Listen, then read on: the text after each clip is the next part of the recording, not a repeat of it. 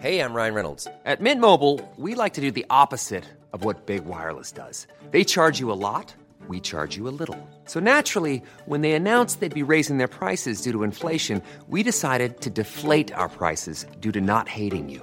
That's right. We're cutting the price of Mint Unlimited from $30 a month to just $15 a month. Give it a try at mintmobile.com slash switch. $45 upfront for three months plus taxes and fees. Promo rate for new customers for limited time. Unlimited more than 40 gigabytes per month. Slows. Full terms at mintmobile.com. Bienvenido y bienvenida a un nuevo episodio del podcast de Hoy Supe. Aquí buscamos entender nuestra historia. Estudiamos el pasado para construir juntos un mejor futuro. Llegará un día en el que se verá que esto vale más que el precio que nos cuesta el color y mi vida. Vincent Van Gogh.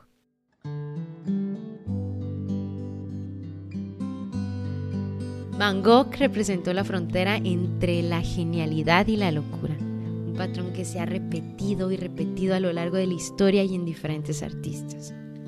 Fue un pintor que se volvió loco a causa de una sociedad indiferente y un tanto hipócrita que lo hizo sentir rechazado durante toda su vida.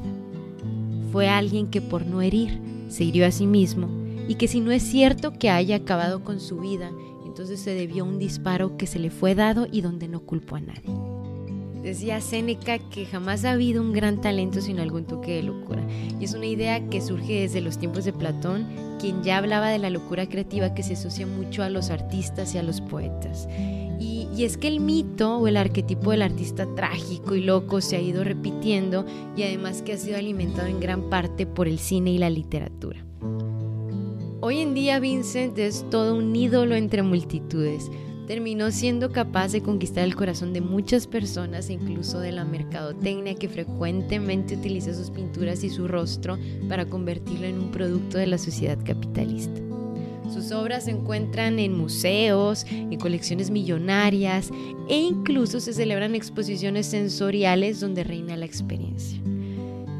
Pero ¿coincide todo esto con Van Gogh? Fue suficientemente valorado en su tiempo como para ser reconocido o lucrar como ahora se lucra con sus pinturas. Vivió Van Gogh de una manera, si no opulenta, por lo menos decente. Pues no, nada de esto y ni de cerca.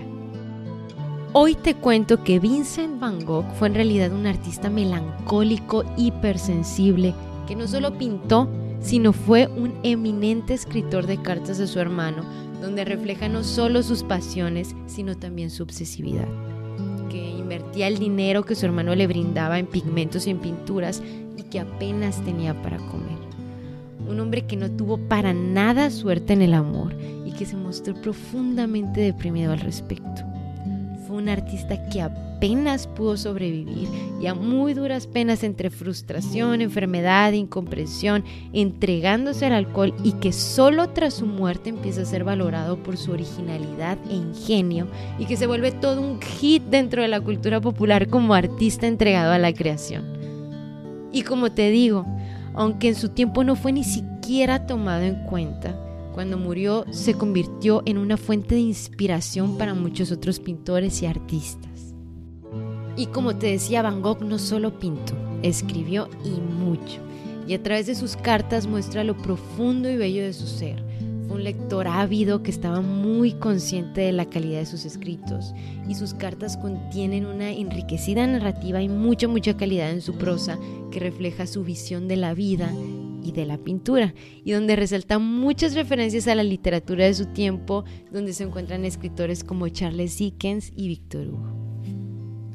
También intercambió correspondencia con pintores como Van Rappard y Paul Gauguin, y a través de sus cartas refleja mucha lucidez.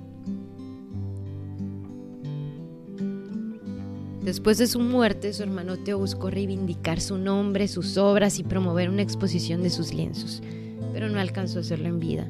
Fue su viuda quien continuó esa labor. Un viejo mito del arte surgió en ese entonces el pintor chiflado, inclinado a la soledad y abrumado por la melancolía, incomprendido en su tiempo, pero ensalzado y valorado años después. Y ese mito, no tan alejado de la realidad, de secreto a voces se quedó para siempre como fantasma hasta la actualidad.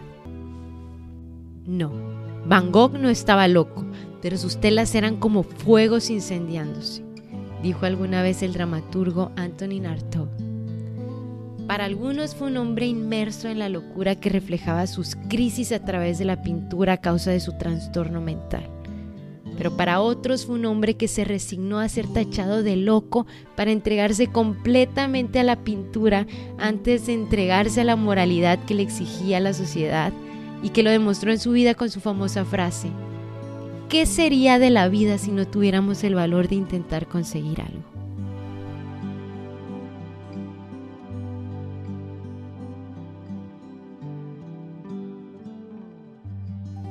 Y hasta aquí llega este episodio, no sin antes invitarte a que me acompañes a seguirte contando más sobre este genio que revolucionó la historia del arte en los siguientes capítulos que vamos a tener también de Van Gogh y que nos sigas en todas las redes sociales como arroba hoy supe donde vamos a estar publicando contenido de Van Gogh y de otros más artistas.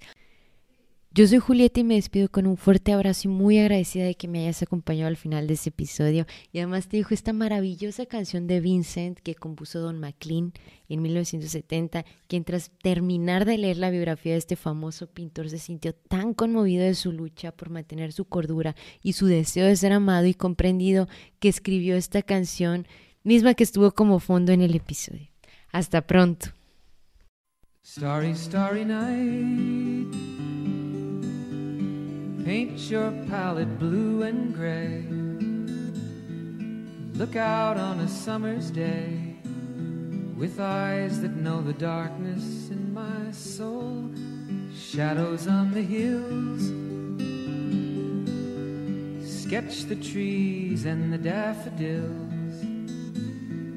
Catch the breeze and the winter chills in colors on the snowy linen land.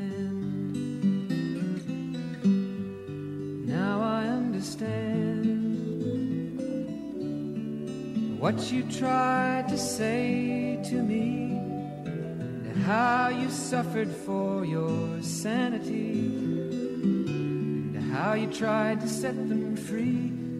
They would not listen, they did not know how.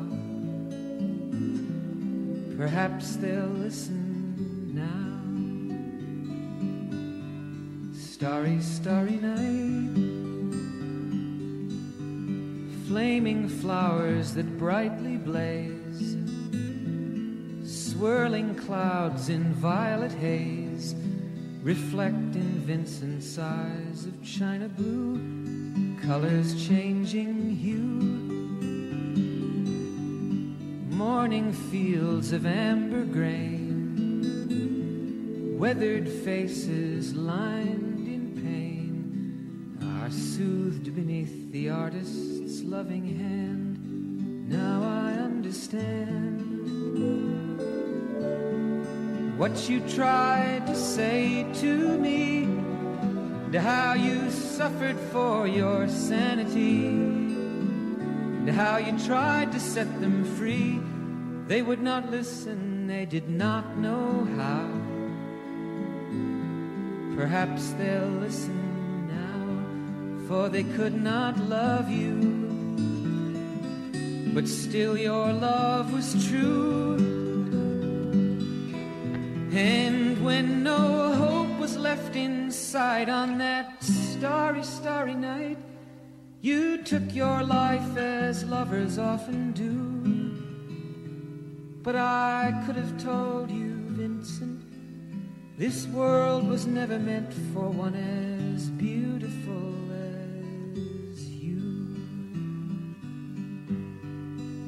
starry, starry night. Portraits hung in empty halls, frameless heads on nameless walls, with eyes that watch the world and can't forget, like the strangers that you've met.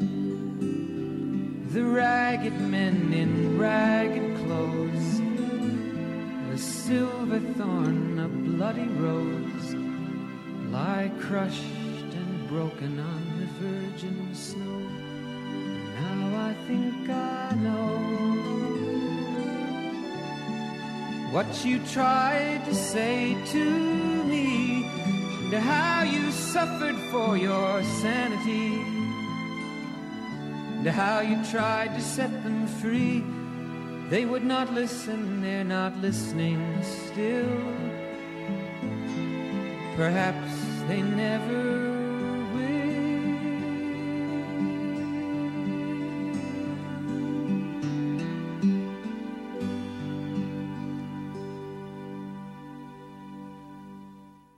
Si este episodio te gustó y te pareció interesante, entonces ayúdanos a compartir el podcast con alguien más. Y recuerda que también te esperamos en nuestras redes sociales. Muchas gracias por escuchar Hoy Supe. Hey, folks, I'm Mark Marin from the WTF Podcast, and this episode is brought to you by Kleenex Ultra Soft Tissues, your ally to help tackle your allergy symptoms this season. I love the change of seasons, but nobody loves pollen and all those other things floating in the air that make you sneeze during this nice weather. Kleenex Ultra Soft Tissues are hypoallergenic and allergist approved, so fight back against watery eyes and runny noses without worrying about irritating your skin. For this allergy season, grab Kleenex and face allergies head on.